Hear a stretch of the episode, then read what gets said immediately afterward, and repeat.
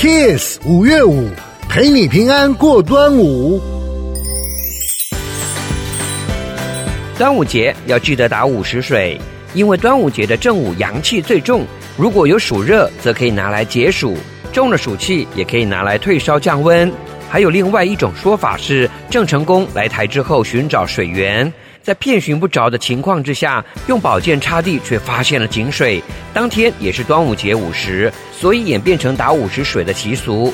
那么要去哪里取午时水呢？其实最简便的方法，就是在端午节午时，也就是上午的十一点到下午的一点钟，在这个期间打开饮水机取水，就等于是取得午时水喽。